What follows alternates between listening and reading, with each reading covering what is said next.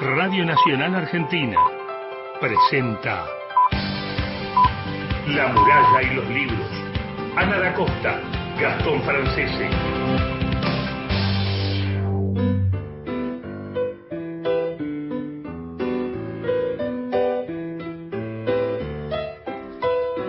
Hola, ¿cómo están? Muy buenos días. Muy buenos días a todos. Bienvenidos a La Muralla y los Libros, el programa de la Biblioteca Nacional.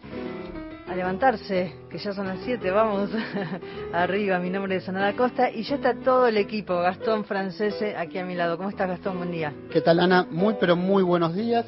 7 horas en punto, 14 grados, 4 décimas en la ciudad de Buenos Aires. Saludamos a Cristian Blanco, nuestro coordinador de aire, productor general. Hace de todo, Cristian, acá en la biblioteca. Eh, y saludamos también a nuestra operadora que nos va a acompañar en, en esta mañana, Luciana Ballarino, que mm, está ahí en los controles de aire.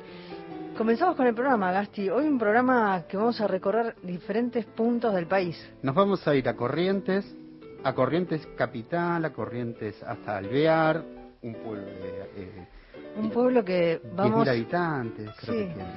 Pero hay un pueblo en particular que aparece en una novela que vamos a hablar con su autor. Sí, Y señora. quiero saber un poco sobre ese lugar, sobre esa región. Sobre Fulgor, Sobre ese es el Fulgor, pueblo. sí. Pero no, eh, eh, eh, yo... pues, ¿Existe? Yo creo que no, pero vos sabés que, mira, eh, damos primero los teléfonos, ¿te parece? Bueno, ¿Tenés dale. ganas? Vamos a los teléfonos. El WhatsApp 11 65 84 08 70 y el contestador. Ustedes saben que para no sentirnos solos con Ana, queremos que nos llamen y que nos dejen su voz, ¿no? Que nos llamen a qué teléfonos. vamos a repetirlos. 0810 222 0870 30 segundos para dejarnos su mensaje y si no por WhatsApp 11 65 84 0870. Sabés que mm, esta semana fue la conferencia de prensa del FILBA Nacional de Literatura que se va a desarrollar del 16 al 19 de junio. Son cuatro días de literatura, pero ¿en dónde? Este FILBA Nacional se hace en Santa Rosa, La Pampa. Y, y se larga nomás este, esta décima edición ahí en La Pampa. Estos números redondos, dicen ellos, tienen como ese no sabemos qué, pero hacen que nos, que nos eh, detengamos, que miremos y volvamos a recorrer mentalmente el tiempo transcurrido, ¿no? Como esta especie de balance de estos 10 años del FILBA Nacional que creció con esta idea de trazar y sobre todo de habitar un mapa literario posible de nuestro país. Sobre esto contaban en esta semana, hablaban de habitar este mapa literario, eh, la relación entre geografía y literatura se planteó y además cómo hacer para visibilizar autores, descentralizar y conectar escritores y lectores. Eso que estás diciendo, yo te propongo que la semana que viene lo tratemos con más profundidad. ¿Qué te parece? Sí, además vamos a hablar con Victoria Rodríguez y además lo que ella nos contaban que la, la apertura va a estar a cargo de María Teresa Andrueto, Ah. que la hemos entrevistado, Sí, ella sí. es de Córdoba. Eh, va a hablar, el texto de apertura es El oficio de escribir y el cierre va a estar a cargo de Mariana Enríquez, que va a ser una lectura de cuentos de terror, que es ahí su metida en la, literatura de Mariana Enríquez. Y eh, bueno, estas dos actividades, tanto de apertura como, como de cierre, se van a transmitir desde el canal de YouTube del FILOA. Cuando empezamos eh, y cuando tratamos de conectarnos con José Gabriel eh, Ceballos, con él vamos a hablar ahora en unos instantes, me acerqué a partir de su obra, eh, en La Resaca, que fue el, el primer libro que, gracias a Estefanía Ceballos, su hija, que había estado eh, dando o leyendo unas poesías, eh, me acercó y la verdad que me quedé fascinado. Sí, me Pero- habías contado. pero, pero, pues es que a medida que fui entrando en el personaje, yo te puedo contar algunas cosas, mira. Tiene una biblioteca anárquica, en una casa que es la Casa de la Cultura, que después nos van a contar ellos cómo Sí. será eso. Los libros van entrando y saliendo, dice. Eh, pero lo más gracioso son, eh, por ejemplo, él empieza como relator deportivo a los 13 años, parece, eh, y que la literatura fue una especie de fuga de un mundo vacío. Transmitía desde un tronco caído y parece que un arrocero que estaba escuchando el partido que él estaba relatando se enoja, lo va a increpar y hasta incluso tiene un problema con el cura, que era el, que manejaba la radio. Por, uno empieza a encontrar tantas historias en José Gabriel Ceballos y uno empieza a darse cuenta del valor que tiene el relato, la historia y cómo está ahí marcado en él esa impronta de contar historias. Transmitía, por ejemplo, carreras desde el campanario de una iglesia, creo. Cómo venía Ay, qué lindo, ahora nos va a contar. Nos va a contar todo eso. Bueno, José Gabriel Ceballos y en La Resaca, esta novela que es un poco el, disparador para poder conversar con él, Premio Alfonso VIII en Cuenca, España, Premio Municipal de Buenos Aires en el bienio 2008-2009.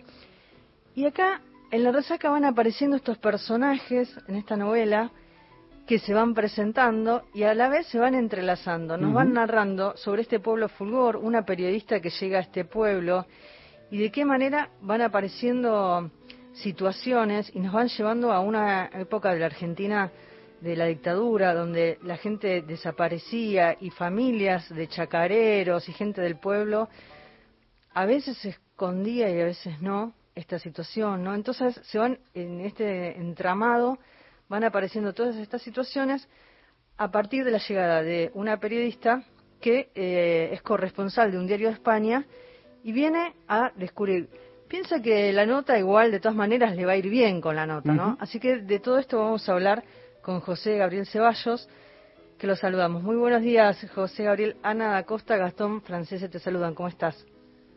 Hola Ana, hola Gastón, es un gusto. El gusto, el gusto es nuestro porque, como decía Gastón al comienzo, eh, te conocimos a través de, de la poesía de tu hija y llegamos a, tu historia también entrelazada con la cultura de un lugar, con la radio, con el pueblo. Contanos un poco esto que decía Gastón, que nos da como pinceladas de tu propia historia. Bueno, primero me parece fantástico el bombo que me hizo Estefanía, ¿no? no, no. Eh, mm, yo vivo en un pueblo, es muy chiquito, el pueblo es 10.000 habitantes ahora, supongo que tendrá 10.000 ya, está en la frontera con el Brasil, frente a una ciudad brasileña muy próspera, que en algún momento fue menor que, Alvear, mucho menor, incluso los brasileros se venían a proveer acá, eh, que hoy tiene 100.000 habitantes. Eh, y bueno, eh, nací acá, después estudié en la capital de la provincia, trabajé un par de años allá como abogado, después tuve que volverme acá por un mandato familiar, el tema del campo, y me quedé acá. Eh, acá nacieron eh, mis, acá nació mi padre, aquí nací yo, exactamente en esta casa vieja desde donde les estoy hablando. Acá se criaron mis hijos, ¿no? Nacieron prácticamente acá, Estefanía y Felipe. Y cuando volví, tuve que volver a este pueblito, eh, que era mi pueblo, tuve mucho miedo, mucho temor, porque era abandonar, digamos, la, bohemia de corriente, de resistencia, mis amigos y tal. Y ya escribía, hacía mucho tiempo que escribía, eh, y traté de, de, almoldar, digamos, mi, trabajo a, a, este pueblo, porque me iba a partir de ahí a nutrir de esto y no iba a poder salir muy fácilmente porque por el trabajo del campo, eh, que tenía que aprenderlo por otra parte. Y entonces eh, surgió una serie de cuentos que, eso que hablaban ustedes del relator deportivo y tal, eso como pertenece a una faceta, que es una serie que se llama, en un espacio mítico se llama Bonavista y que es una literatura más bien con, con humor, con ironía. Después está la otra, eh, la otra literatura, digamos, eh, pongámosle más seria. Porque yo entiendo que la, la, yo por lo menos vivo la vida eh, con la literatura puesta y, y, y, trato de captar, de decir, no es que trato, me pasa, de llevar a la literatura lo que, lo que me sucede. A veces lo bueno, lo malo, lo trágico, lo cómico. José Gabriel, discúlpame, Gastón Frances te saluda. Déjame que, déjame que eh, eh, hacerte un punto, interrumpirte, porque ayer a la noche pude ver una, una clase que dabas, creo que estuviste como invitado en un taller literario en Valencia, en España, de Vicente Marco Aguilar, y decís algo que a mí me parece fabuloso, que tiene que ver con esa necesidad de buscar historias, ese estar en el mundo buscando historias. Pero ¿por qué te lo digo? Porque si uno piensa en lo más eh, humano y en los orígenes mismos, está el fueguito, está el brujo, están las danzas, está el teatro. Contanos esa historia, por favor, cómo buscas historia y cómo es esa hipótesis con un amigo que trataron de hacer. Ah, la teoría metafísica de la narratividad es un nombre espectacular, ¿no? Todo el mundo se ríe cuando lo, es un amigo de acá de Posada, inventamos esa teoría. No, yo creo que, a ver, narrar historias eh, es un acto de necesidad del bicho humano, así como de escucharlas, de leerlas, ¿no? Es decir, es necesario porque la, la vida es demasiado chata, eh, tiene costados muy feos, entonces eh, esto de las historias que se aplica al cine, para mí se aplica al cine, se aplica a la literatura, eh, al teatro y tal, es como abrir una ventana en la realidad, ¿no? Una ventana que hay que hay que hay que eh, pasar por ella siempre de a dos, que es el autor y el receptor, el, escritor o el lector o el, o el dramaturgo y el espectador. Eh, es un acto solidario, muy solidario para mí, porque tiene que ser de a, de a dos. Yo tengo la misma necesidad que el lector de, de, de pasar por esa ventana, ¿no? y puedo volver cuando quiero. Eso es de alguna manera lo que lo, para mí lo diferencia eh, a ese fenómeno de la locura, porque yo puedo cerrar el libro y vuelvo de este lado de la ventana. Eh, pero bueno, eh, esa es nuestra nuestra teoría que tiene se, se expande bueno por una serie de, de disquisiciones bastante absurdas. Las pusimos con Osvaldo Masal, que es el escritor de Posada, de quien te hablaba la pusimos algunas veces en público y todo el mundo se reía, pero está bueno. Eh, porque es bastante disparatada, esto que te dije es, digamos, la esencia, pero después nos vamos por un montón de disparates. Y sí, andar con, eh, con, la, con los radares puestos, eso es lo que decía en ese taller de, de, España, ¿no? Es decir, eh, y eso tiene que ver con lo que te contaba, te decía anteriormente, todo, todo uno lo va captando, es como, es como una red digamos, del pescador. El pescador cuando tira la red y la recoge no, no, no le importa que, eh, que salga un, pejerrey o que salga una sardina o que salga un, pescado mucho más grande. Es decir, todo entra en la red y esa red es la, sería la literatura.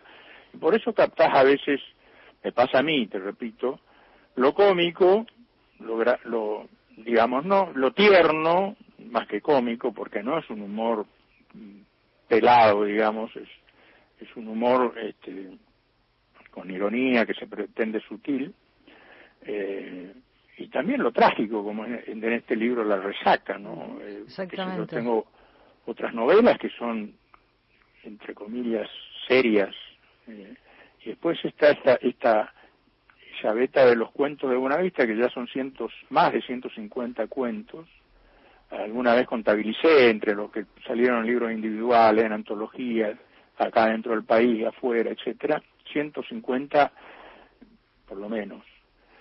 Que ahí está este pueblito, de alguna manera, yo está inspirado en este pueblo, pero se, eh, eh, se llama Buenavista para que para que no me echen de acá, ¿no? me hiciste pensar cuando hablabas de los cuentos y la narración, este esto que decís en este acto de necesidad de narrar, ¿no? en este acto solidario.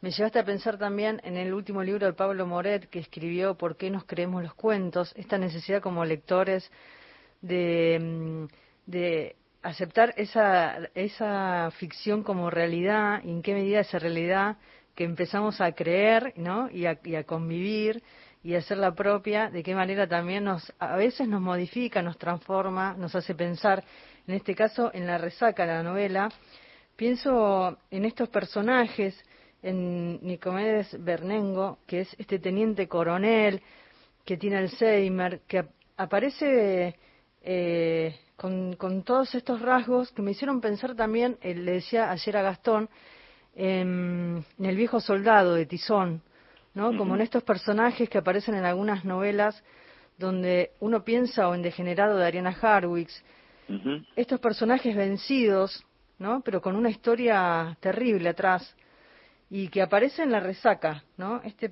este personaje que que llega a Fulgor junto de la mano de Patricia y ella viene a, a, investigar a este pueblito. Qué es lo que pasó, qué es lo que hizo este este viejo eh, que ha tenido toda una historia porque eh, fue teniente de coronel y en una época en donde Fulgor eh, han desaparecido entre siete y nueve lugareños e innumerables forasteros, contás en, en Fulgor. Me gusta cómo presentás estos personajes y cómo van apareciendo, ¿no? Los va como iluminando, ¿viste? Como que el, como si fuera un foco claro.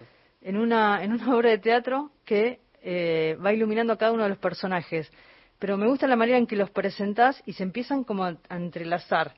Pienso en este personaje y me, me llevaste a pensar en, en, todos estos personajes que aparecen también en otras obras, ¿no? Porque eh, uno va desentrañando ahí toda una historia. Sí, claro, sí, esto, Fulgor no tiene nada que ver con, digamos, con Buenavista, ¿no? Fulgor es trágico. Mm. Y esta novela es, es bastante, bastante antigua, la novela la escribía ya por el 2000, eh, la escribí fundamentalmente enojado con, con, con, el tema de la, de la impunidad de los represores. ¿no?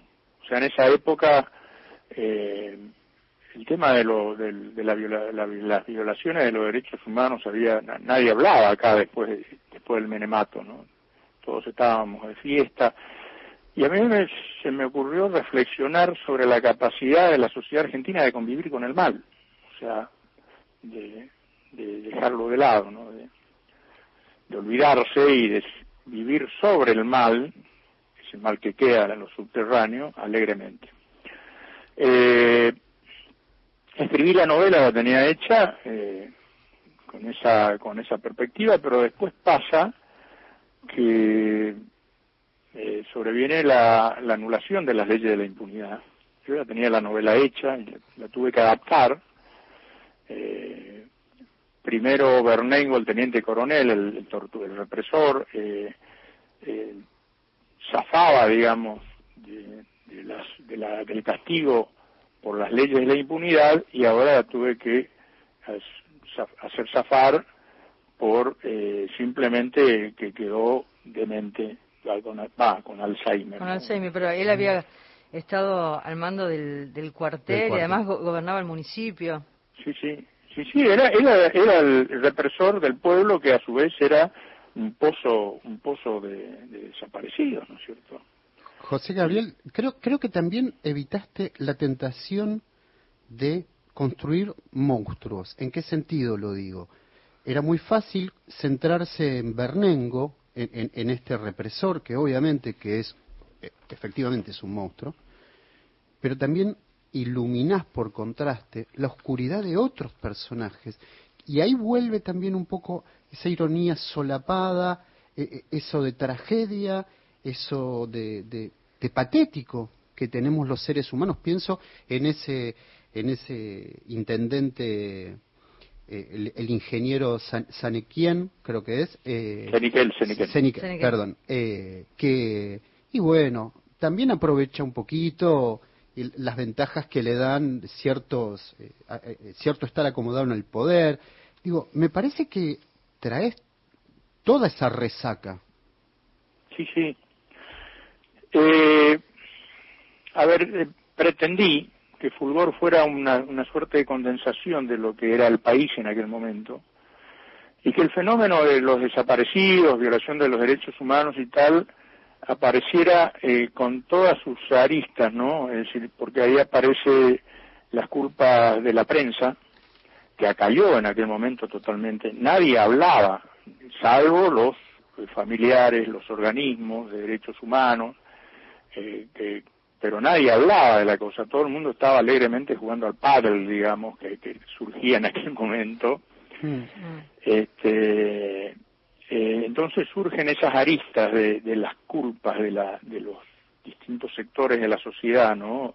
Frente al olvido, quiero decir, las culpas por el olvido, que pretendió ser olvido, las culpas de la iglesia, que toleró, eh, hubo una iglesia muy fuerte que toleró, eh, las culpas de la prensa, la culpa de, de, la sociedad misma, ¿no? De la sociedad, digamos, común, de, los habitantes corrientes de ese pueblito. Eh, pero después, te decía, eh, de aquel propósito, la novela se me fue convirtiendo en una suerte de... Me estoy acordando de esto porque la leí ayer en la computadora, hacía mucho tiempo que no la leía. La novela se me fue convirtiendo en una suerte de reflexión sobre el mal, y ahí caemos en lo que vos decís. Es decir, eh, ya no era una cuestión meramente social, ya estaba corregido el tema de, la, del olvido, ya, habían caído las leyes del, del perdón, eh, yo tenía la novela hecha como, digamos, protesta contra eso, como enojo contra eso, eh, pero después la novela eh, se fue yendo hacia una reflexión sobre el mal, que es eso que decís. Cómo el mal está en nosotros, cómo el mal nos habita, ¿no? Ahí tenés esa, no voy a contar el final, pero la periodista... no, no cuentes. Sí, sí, bueno, Pero ahí, ahí todo el mundo es como que roza el mal. Tiene la posibilidad de cambiar y deja las cosas como están. Mira, recién nombraron a la periodista que es Patricia y conoce al doctor Miggins, no sé si tiene algo que ver con, Ceballos o no, acabo de escuchar que, es abogado y demás. Familia de abogados. Sí, el doctor Miggins es el abogado que Patricia lo va a ver justamente porque del diario español le dicen, eh, ella viene como corresponsal a este pueblo de Fulgor, y le dice, bueno, por las dudas, para estar protegida, eh, le aconsejan que vaya a ver a un abogado, ahí lo conoce a Miggins, y ahí hay un, romance con Miggins y eh, hay una música que ambienta esta escena, van en el auto.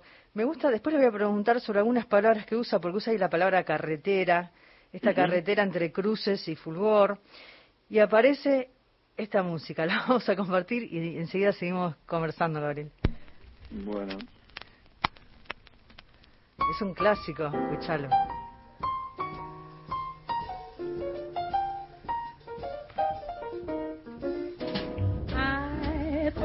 I'd found the man of my dreams. Now it seems this is how the story ends. He's going to turn me down and say, Can't we be friends? I thought for once it couldn't go wrong. Not for long, I can see the way this ends. He's going to turn me down and say, can't we be friends? Never again. Through with love, through with men. They play their game without shame. And who's to blame? Un clásico, un clásico. Can we be friends? Louis Armstrong, Fitzgerald.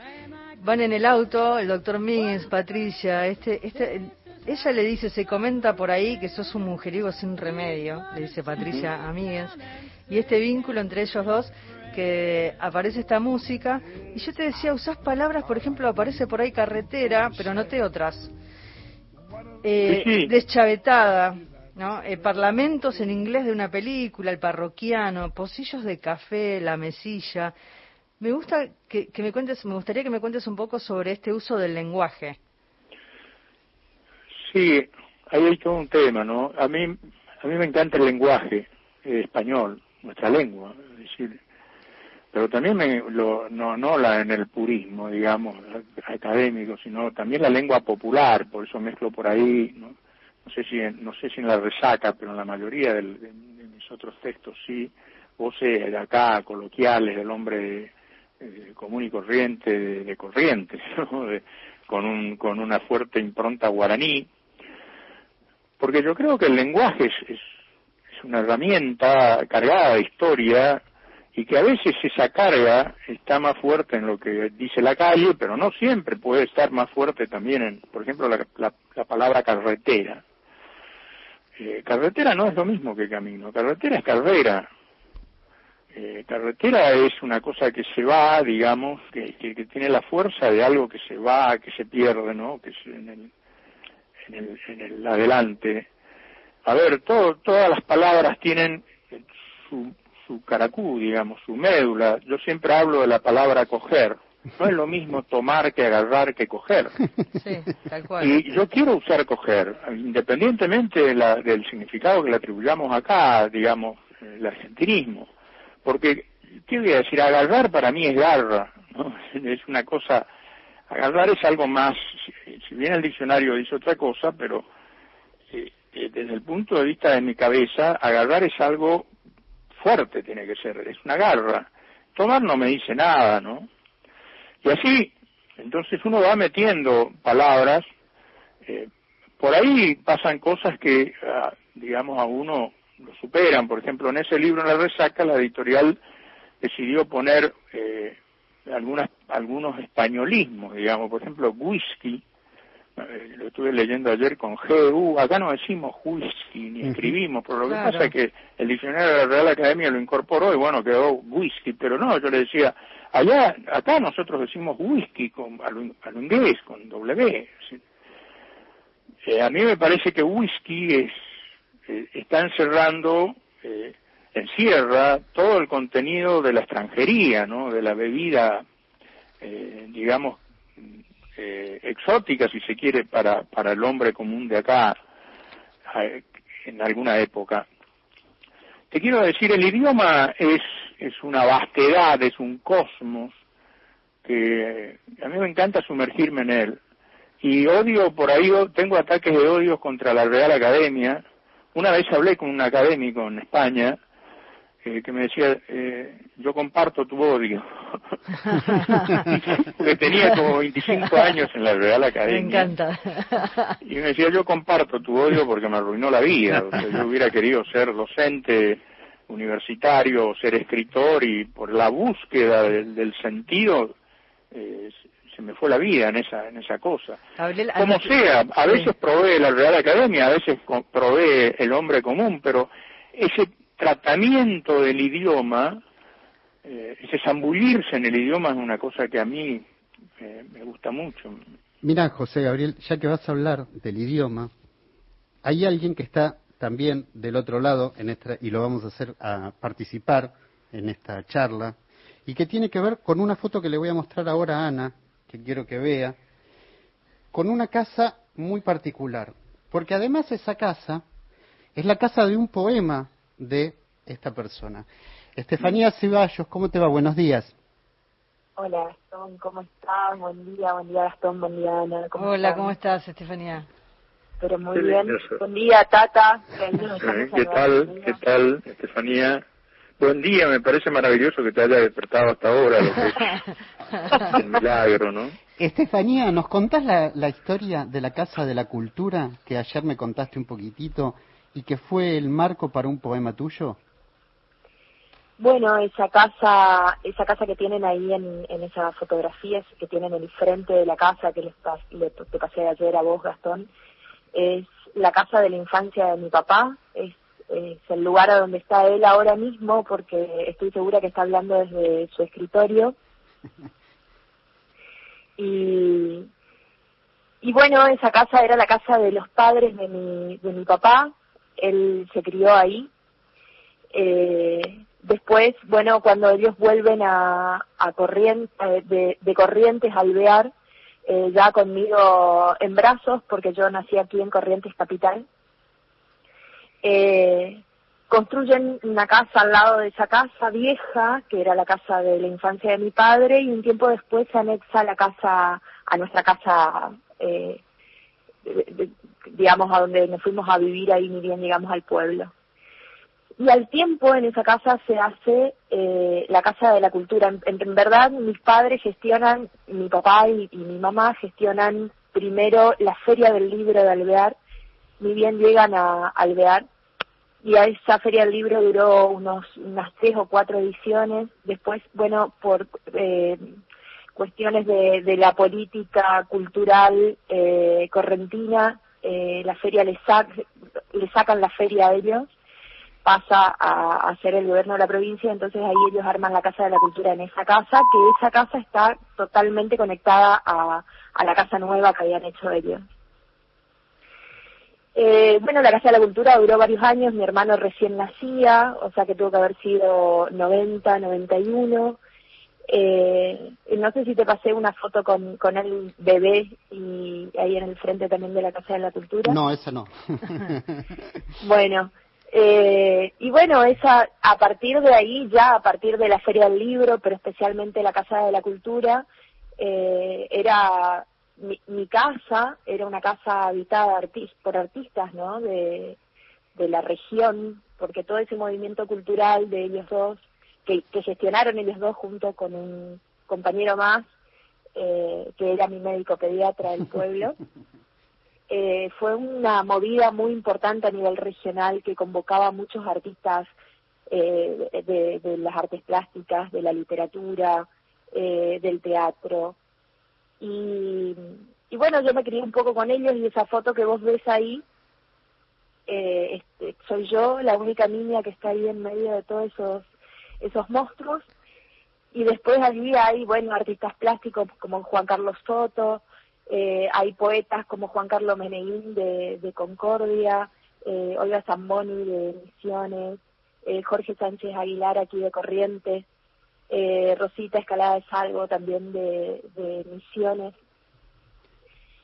Y bueno, yo vivía un poco ese universo, ¿no? Y la historia de mi texto tiene que, en realidad creo que te conté como, ref, como haciendo una reflexión sobre uh -huh. eso porque sí. no me había dado cuenta de forma tan literal. Yo te decía, yo cuando yo escribo poesía como una posesa, o sea, después, tiempo después reflexiono respecto a lo que a lo que a lo que fue la escritura en sí, digamos, y los procesos que me llevaron a esa escritura. Y yo de niña, mi mamá vivía, o sea, mi mamá vivía, vivíamos todos en la misma casa, pero mi mamá habitaba la cocina de la casa porque es una gran cocinera y ella habitaba la, eh, su lugar, digamos, eh, de mi lugar de referencia materno era la cocina. Y esa cocina estaba en la, en la casa nueva. Y mi papá habitaba eh, básicamente, como hasta el día de hoy, su escritorio que está en el corazón de esa casa antigua, que era la Casa de la Cultura.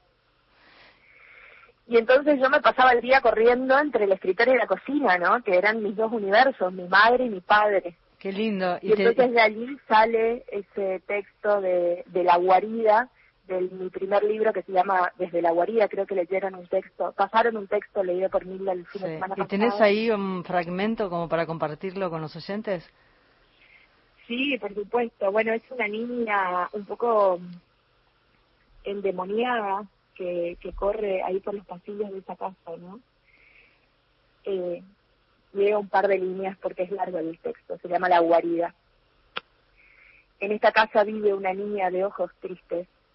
Me pregunto si lo sabrá con más tristeza. No lleva más pasado que una brisa de jazmines inundando su última primavera. Las manitas se le enredan de alacranes dorados mientras cruza el pasillo del escritorio a la cocina pero esos pasos, esos pasos, parece llevada por un soplo de ángeles ansiosos que abren espacios para que su princesa levite triunfal por el cielo. Nada la detiene entre esas paredes, ni las risas, ni los muertos. Bueno, sigue el texto, ¿no? Gracias por, por compartir este momento tan especial con tu papá. Y, y, me quedé pensando, Gabriel, en una frase que, que dijiste y la anoté para, que, para cerrar la nota. Dijiste, cada palabra tiene su caracú. Me gustaría que me digas por qué, a qué haces referencia ahí. Eh, claro, su médula, quise decir, ¿no? Eh, o sea, caracú, caracú es, es, la médula, la médula espinal, digamos, ¿no? El, su, su sustancia, su, su, esencia, su sustancia, tiene su carga histórica.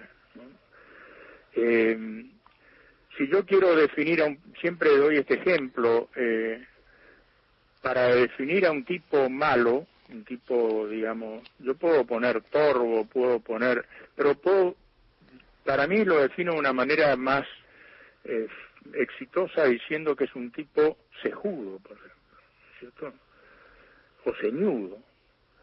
Eh, eso está diciendo mucho más que, que los otros eh, adjetivos que de, de, de, pronto parecen insípidos frente a ese adjetivo cejudo, ceñudo, y deben haber otros, por supuesto, que el, el idioma te proporciona. Y mira el idioma... por supuesto, la manera de llegar allí es, a partir de la lectura. Es decir, leer como leer todos los días, es decir, eh, siempre digo, leer como con ganas de asesinar al que venga a interrumpirte la lectura. eh, y mira, y mira esta lectura, ¿no es cierto? Sí. Y, y, y, ahí te vas al, al, margen de las historias, al margen de la de la carga estética que te va que va captando, está esa cosa con las palabras. ¿no?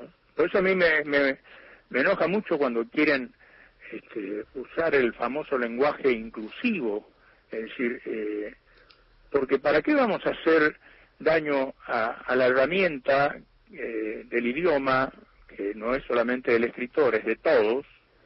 Eh, si tenemos otra, otra millón, ot otros millones de, de medios, de recursos para hacer valer una bandera tan importante y tan hermosa como es la inclusividad de las minorías. ¿no?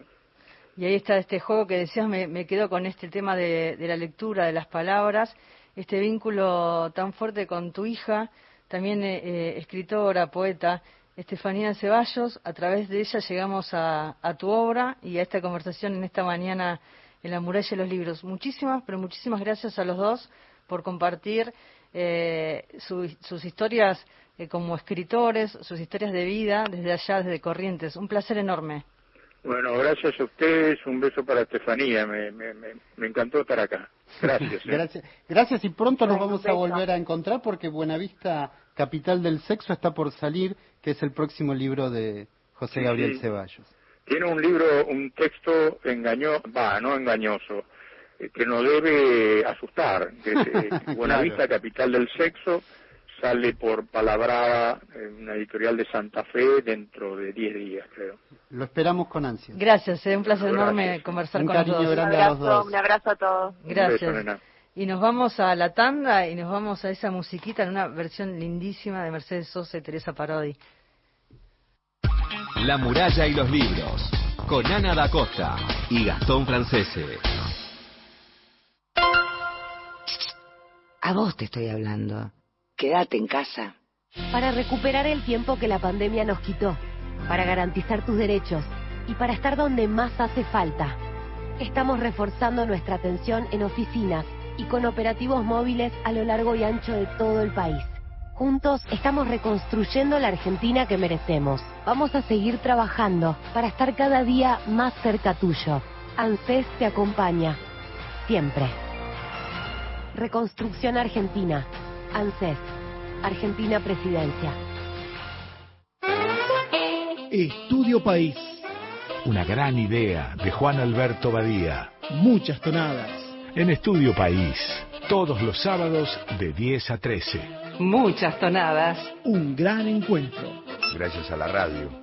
Estudio País se cocina y se sirve desde San Marcos Sierras, noroeste de la provincia de Córdoba, para las 49 emisoras de la Radio Pública Argentina. Recalculando.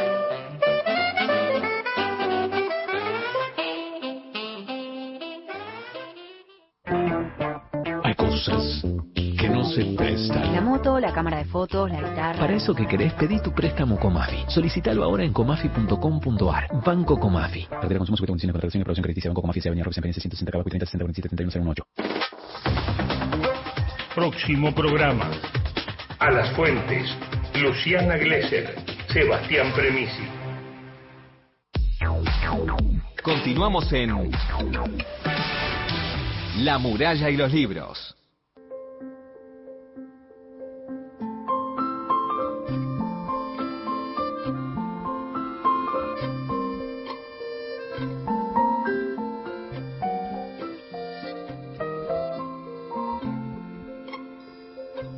Tanta soledad, tanta falta, tanta lejanía, tanto no poder, tanta nada tanta despedida,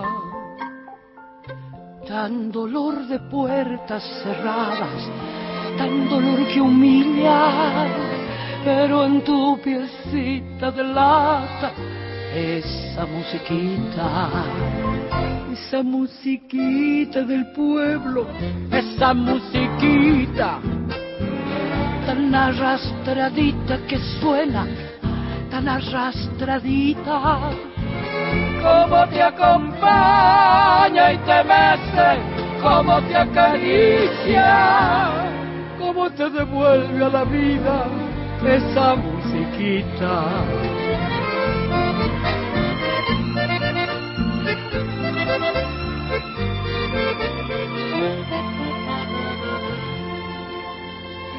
gira con su sombra bailando esa musiquita. Huele estremecida su falda, huele estremecida. Desde que recuerdos la salva, mágica y sencilla. Hola, buen día, soy Andrea. Quiero saber si recomiendan libros de índole espiritual y cuál sería. Gracias, hablo de la provincia de Buenos Aires. la bailarina, su rubor de niña bailando, rubor de niña, mientras sin pudores se abraza a la melodía de esa musiquita del alma, esa musiquita, esa musiquita del pueblo, esa musiquita tan arrastradita que suena, tan arrastradita, como la acompaña y la besa, como la acaricia, como la devuelve a la vida esa musiquita, como la devuelve a la vida esa musiquita.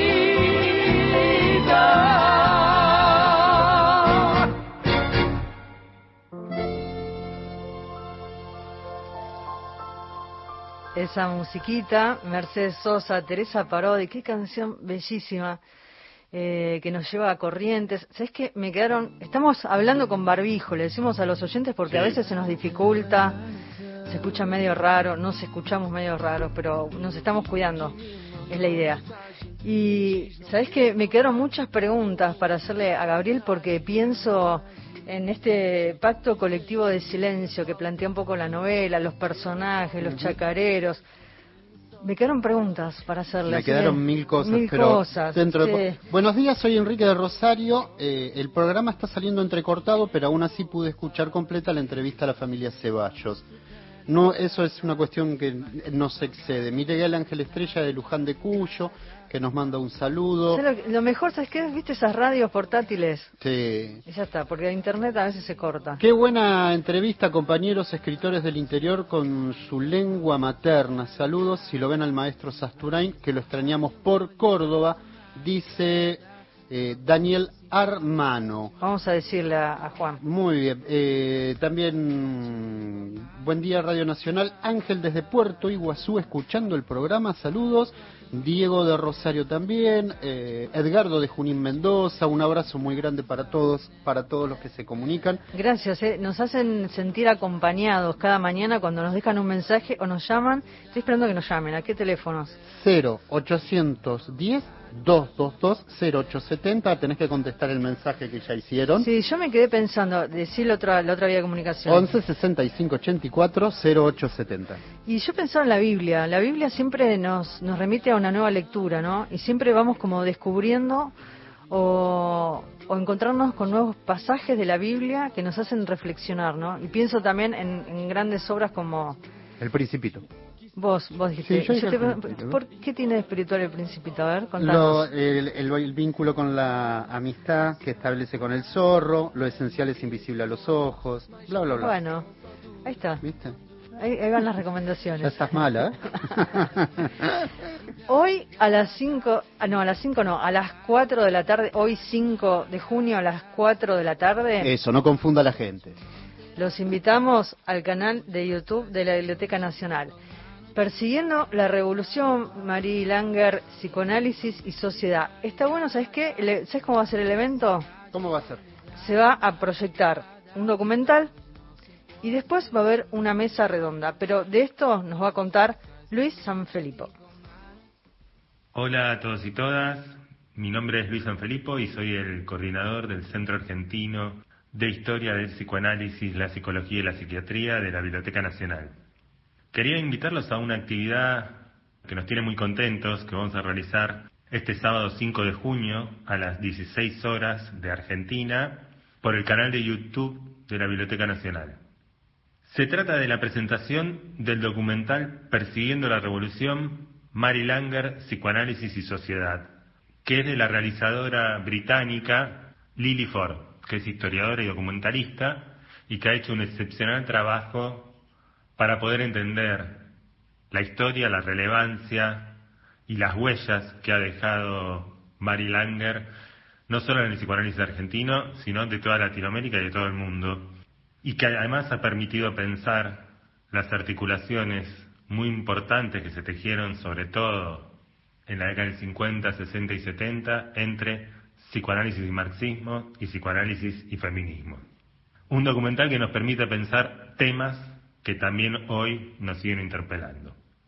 La actividad va a empezar a las 16, vamos a proyectar el documental que dura aproximadamente 55 minutos y después vamos a tener una hermosa mesa redonda en donde vamos a contar con la presencia de Lily Ford, la realizadora del documental, de Verónica Langer, que es actriz radicada en México desde hace un montón de años y obviamente es hija de Mary Langer, pero también va a estar presente María Gabriela Goldstein, que es la presidenta actual de la Asociación Psicoanalítica Argentina, María Marcela Butelier, que es la coordinadora del Departamento de Historia de Psicoanálisis de la Asociación Psicoanalítica Argentina, Alejandro Dagfal, que es el director honorario del Centro Argentino de Historia PSI de la Biblioteca Nacional, y además vamos a estar coordinando y moderando esta mesa quien les habla, Luis Sanfilippo, y Alicia Lagarrigue, que es también miembro de la Asociación Psicoanalítica Argentina y funciona de enlace entre la Comisión de Archivo y la Comisión de Comunicación y Prensa.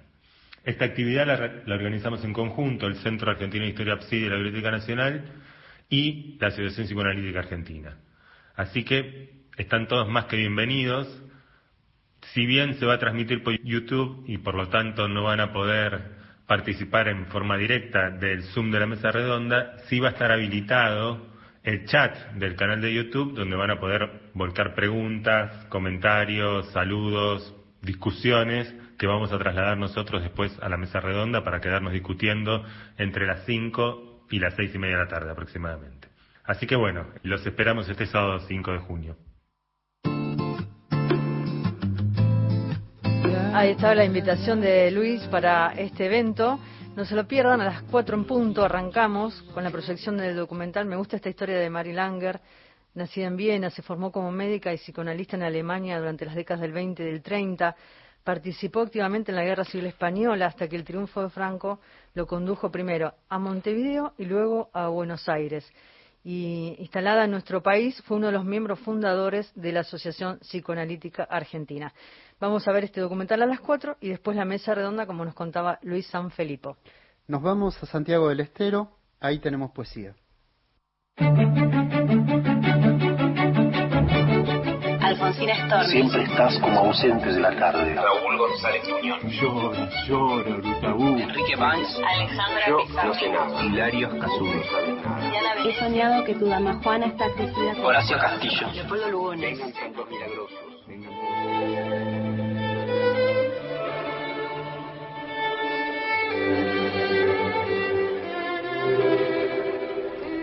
Hola a todos, mi nombre es Alex, soy oriunda de Santiago del Estero, soy poeta, a veces periodista y actualmente becaria doctoral en estudios de género por CONICET.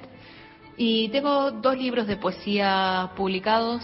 Este, el primero es justo antes de olvidar mi nombre, publicado por Elemento Disruptivo.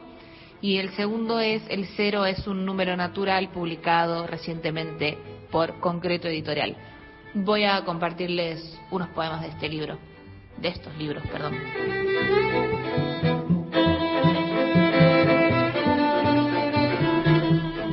Este poema se llama Día 13 sin Internet y forma parte del libro El cero es un número natural.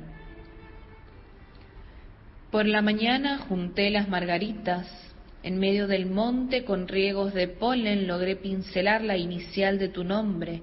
Giré alrededor de tu presencia deshojando las flores, programé una granada que estallará a la medianoche.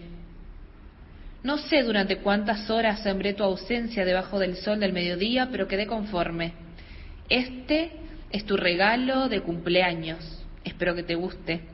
Recuerdo cuánto querías construirle un altar a Radowitzki, besar su tumba con tu saliva, llenarla de semillas y de brotes, convertir tu dolor en un gran gesto post-histórico, post-anarquista. A esta hora estarás sentada en tu sillón de cuero blanco empuñando proyectiles entre paredes de Durlock. Ya lo hiciste otras veces y no te volviste jamás para contar a tus muertos, explicaste. Hay motivos mayores y en la ciudad sigue haciendo falta ponerle el rostro a la valentía, el cuerpo, a todo lo demás. Una sola vez te acompañé, presté atención, te observé trabajar con la boca entre los cables, los dientes negros de petróleo, las pestañas pegadas al querosén. Así es como se hace, dijiste, me miraste. Un relámpago flameó en tus ojos anticipando la certeza del rayo. Detonó la guerra en nuestra casa, la bomba en otro lado. Desde Avenida Corrientes lo transmitieron en vivo, ladrillos y piedras volando y nosotras, con nuestros tapados, nos fuimos pateando las cenizas, sin jamás soltarnos de las manos.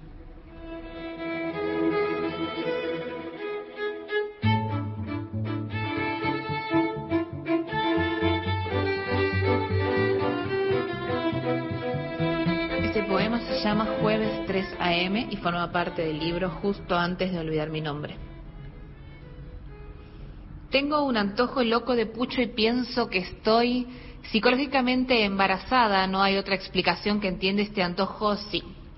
Psicológicamente embarazada de la Virgen María, la única me llega a la cabeza la voz exvota de una mujer desconocida es ella, la Virgen María la única, me ofrende sos un fuego, me dice, y pienso que ese puede ser mi seudónimo, Alex Fire. Después de todo, esa mujer soy yo dentro de 20 años con los mismos rulos y los mismos llantos, una mujer virgen santa que me dice desde el futuro, Alex on fire. Pienso en la chica en llamas, maldita industria cultural y la voz dádiva del futuro se extingue como se extingue un orgasmo vaginal. Estoy psicológicamente embarazada, lo sé porque la noche se me antoja de vos y no puedo. Pienso que otras pueden, pero yo no, como no puedo fumar, porque estoy psicológicamente embarazada y no vaya a ser que a mi hija imaginaria no le haga bien fecundar el humo y que crezca mal por culpa de un antojo psicológico de esos que nunca llegan a cumplirse ni en esta vida ni en otra contra ese fatalismo, mi analista diría, deja de proyectar. Pero no sé, porque ella nunca habla, ella solo asiente y pienso que entiende, aunque sea precariamente, mi dolor y mis antojos. Ella hace un gesto con la cabeza y me cede la palabra y yo le hablo del gesto que te sueña conmigo, fumando un pucho en la cama y gestando a nuestra no hija psicológica. Qué trauma ser lesbiana.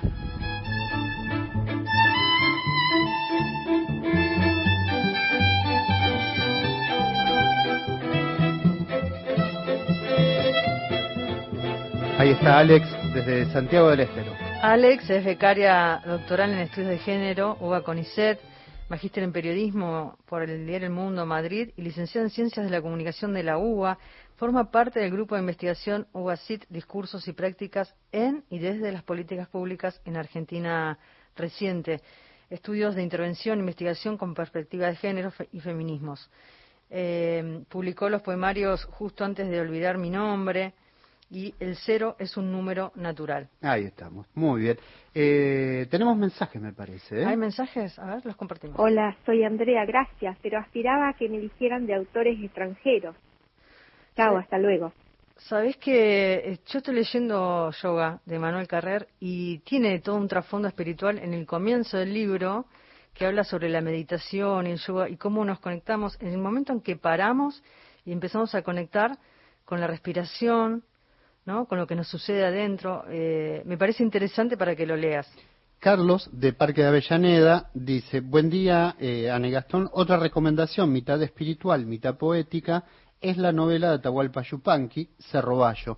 Buen fin de semana. Y yo suscribo, porque es un lindo, es un lindo. Bueno, ahí tenemos ahí el contrapunto entre Yupanqui y, y Emanuel Carrer con yoga, que también nos lleva a este viaje ¿no? Como decía, no solamente a la meditación, sino también a lo que le pasa a partir de, una enfermedad que tiene psiquiátrica y el recorrido que hace por la novela, su última novela. Es. Y les quería contar que se viene en el Museo del Libro y de la Lengua este cuarto de desechos y otras obras. El Museo del Libro y de la Lengua presenta a través de su canal de YouTube el libro de Carolina María de Jesús.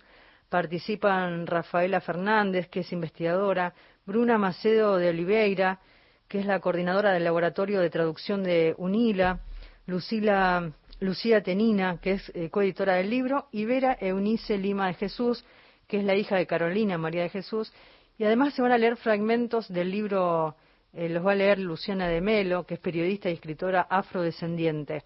Esto va a ser el 17 eh, de junio a las 18.30 horas, vayan agendando, desde el canal de YouTube del Museo del Libro y de la Lengua.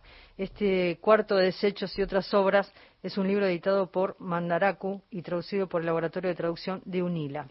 ¿Y a Palabradas? ¿Qué se sabe?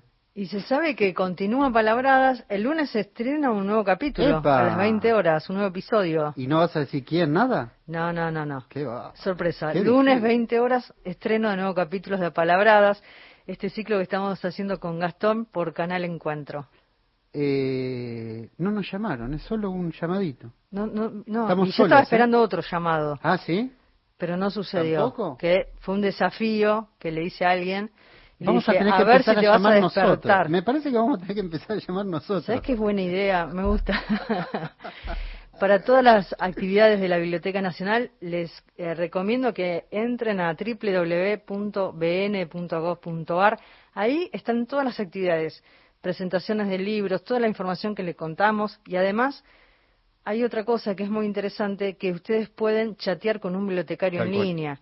Si ustedes tienen alguna consulta que hacer, algún libro, quieren saber sobre algún autor, ingresan a la página web de la Biblioteca Nacional y está en línea un bibliotecario que los va a asesorar, los va a orientar eh, para poder atravesar y pasar lo mejor que uno pueda esta pandemia y estar en casa y cuidarse. Me parece que es una buena opción si uno quiere hacer alguna consulta específica sobre algún material, sobre algún libro. Y además está el catálogo, está el catálogo digitalizado.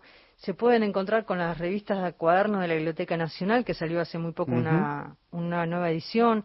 Hay ejemplares de la revista La Biblioteca, mucho contenido y mucho material que está en línea ya digitalizado y lo pueden ver. Yo lo que hace mucho que extraño que quiero que suceda, a ver si el sábado que viene lo logramos, es que nos llamen oyentes con sus textos, que hace mucho que no, no, no están llegando. Y es una pena porque nos gusta compartir tanto a los escritores de todo el país, como, como, como ya ven que, lo hacemos, pero también con los oyentes, que también es lindo eso. Bueno, y esta semana de la subdirección de la biblioteca surgió, y esto es una, una gran noticia, la idea de armar una especie de, censo de escritoras y escritoras de todo el país, autores y autoras Con académicas. Blanco tenemos 300. Me encanta este proyecto de Bárbara Duranti, eh, proyecto que surge de la subdirección de la biblioteca, porque nos hace pensar en este mapa ¿no? De qué manera hablábamos del FILBA, de qué manera se habitan los territorios de esta manera, con las voces y los nombres de nuestros escritores y escritoras. Llegamos al final del programa. Ya se va. ¿Cómo, se va? Eh? Nos vamos hasta el próximo sábado. Que tengan muy, pero muy buena semana. Cuídense. ¿eh? Así nos cuidamos entre todos. Chao.